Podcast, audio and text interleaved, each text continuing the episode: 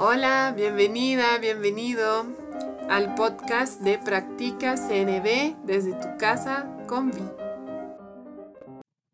Hola, a continuación te voy a leer en voz alta una joya de conexión publicada en el sitio web en español de Wise Heart, diálogo consciente y compasivo.com. Ahí mismo en la pestaña de recursos gratuitos puedes encontrar las joyas de conexión por escrito y te puedes suscribir para recibirlas directamente a tu correo cada 15 días. Estas joyas a mí me sirven para entender cómo integrar tanto la comunicación no violenta como el diálogo consciente y compasivo a mi vida diaria. Espero la disfrutes. Hola, hoy te voy a leer la joya llamada Límites para la diferenciación saludable, escrito por Lachelle Louchardet y publicado en diálogo consciente y compasivo.com el primero de noviembre 2021. Cuando aceptas hacer más cosas de las que puedes, o permaneces en relaciones en las que te tratan con crueldad con frecuencia, o cuando te escondes porque tienes miedo de que la conexión te sobrepase. En todos estos casos, puede que estemos en presencia de síntomas de una falta de diferenciación saludable. Diferenciarnos de manera sana significa poder tener acceso tanto a nuestra autonomía como a nuestra intimidad en las relaciones. Cuando no tienes miedo de perderte a ti misma, a ti mismo, a ti misma, o de que alguien te controle, puedes permitirte sentir la conexión y la influencia profundamente.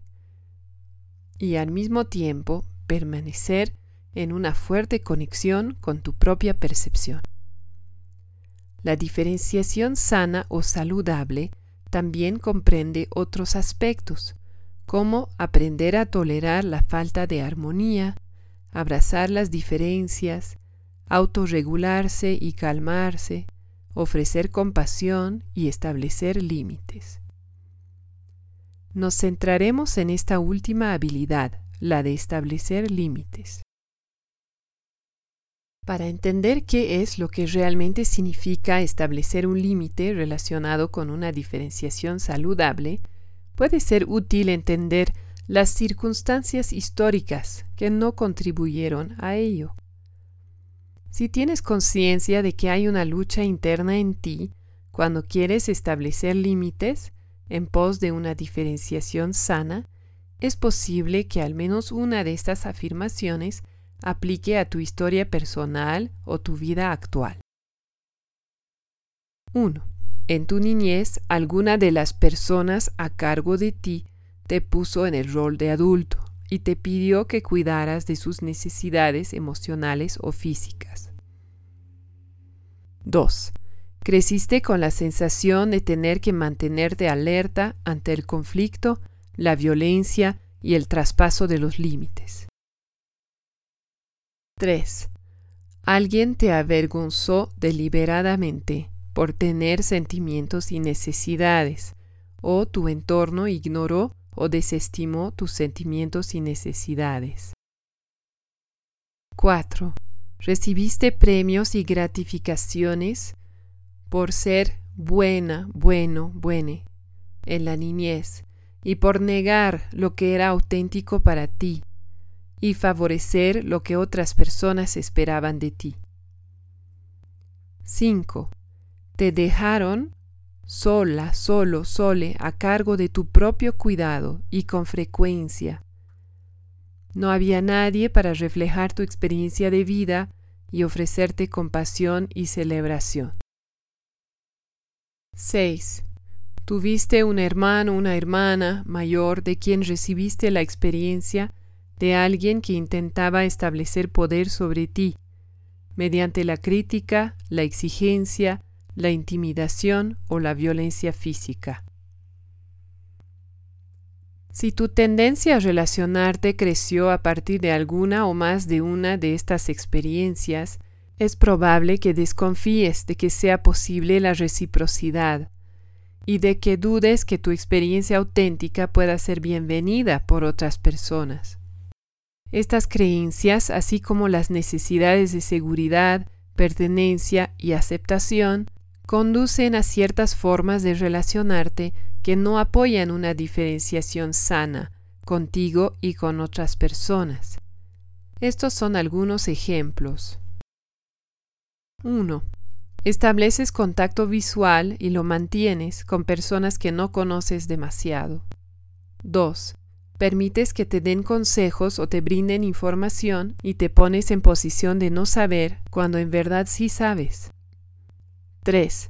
Ignoras tu propia intuición o tus ideas con más frecuencia de lo que quisieras, para favorecer u oír otras. 4. Cuando las otras personas tienen lo que percibes como opiniones fuertes o mucha claridad sobre lo que desean, retrocedes y te alejas de lo que tú quieres. 5. Te dejas llevar por la atracción hacia otras personas y permites la cercanía emocional o el contacto físico antes de que se hayan ganado tu confianza. 6. Tienes una sensación de entregarte a través del sexo o de ayudar a otras personas y luego te preguntas si te han usado o si te devolverán la ayuda cuando la necesites. 7. Asumes que sabes lo que otras personas necesitan y lo ofreces antes de consultarlo. 8. Te han dicho que compartes demasiado. No eres capaz de entender la diferencia entre compartir auténticamente y ajustar tu compartir a la altura de la situación. Estos hábitos y modos de relacionarte probablemente hayan sido premiados en tu familia de origen. Por lo tanto, fueron adaptivos en su momento pero ya no satisfacen necesidades para ti o para otras personas.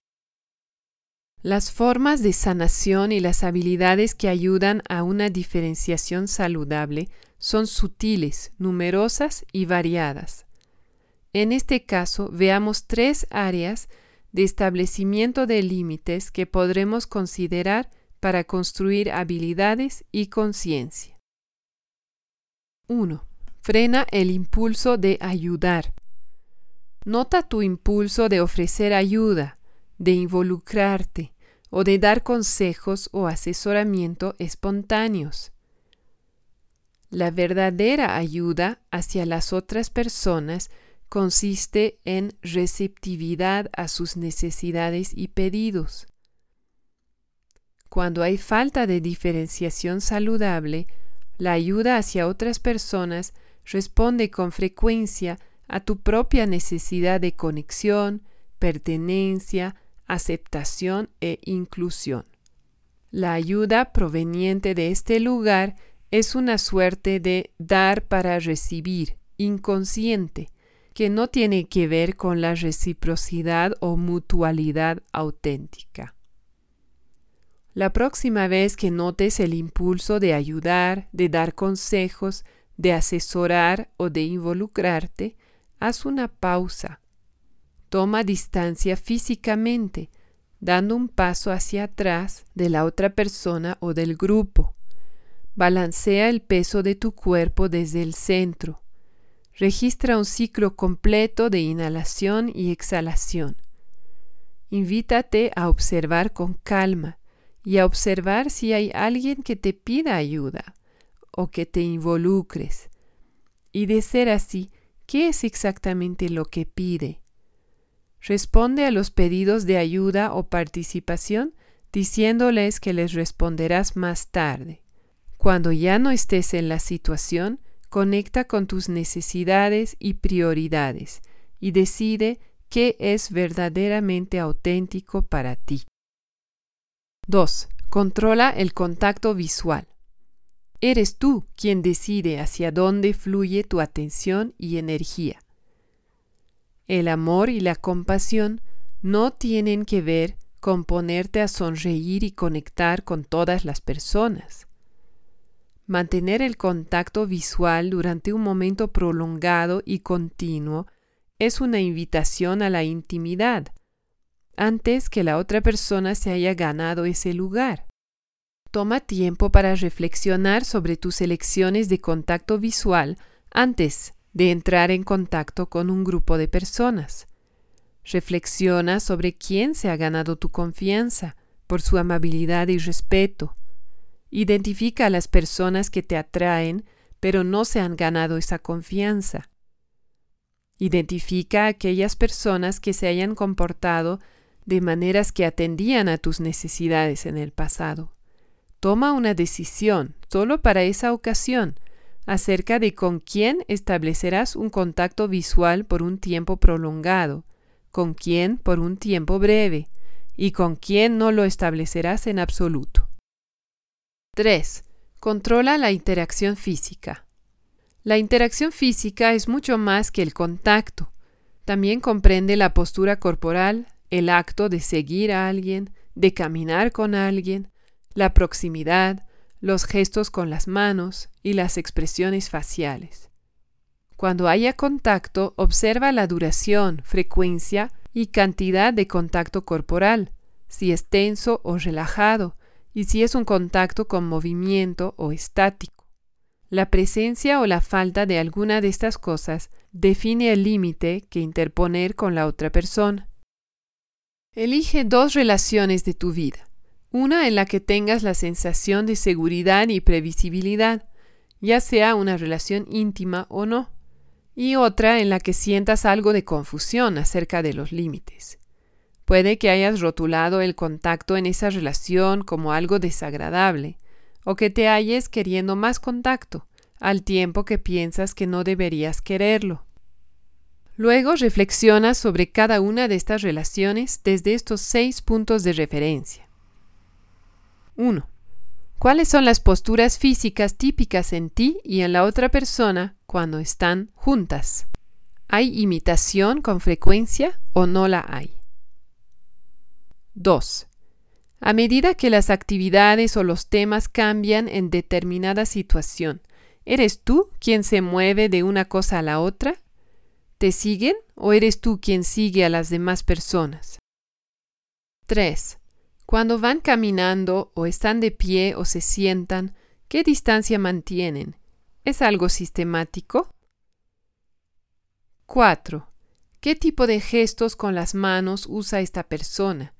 ¿Entra la persona en tu espacio corporal cuando usa esos gestos? 5. ¿Cuáles son las expresiones faciales más comunes?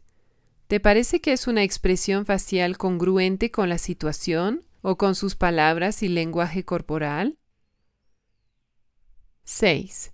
Cuando haya contacto, obsérvalo en todas sus dimensiones, duración, frecuencia, cantidad de contacto corporal, rigidez o relajación corporal y contacto fijo o móvil.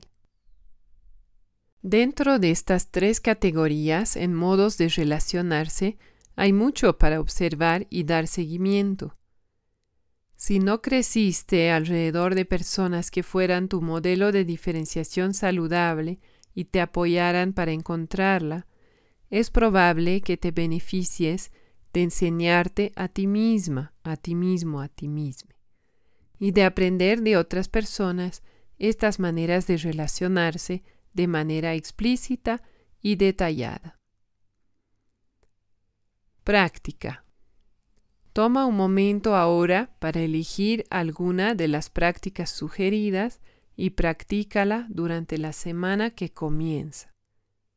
Como recordatorio, hablamos de tres áreas para practicar establecer límites.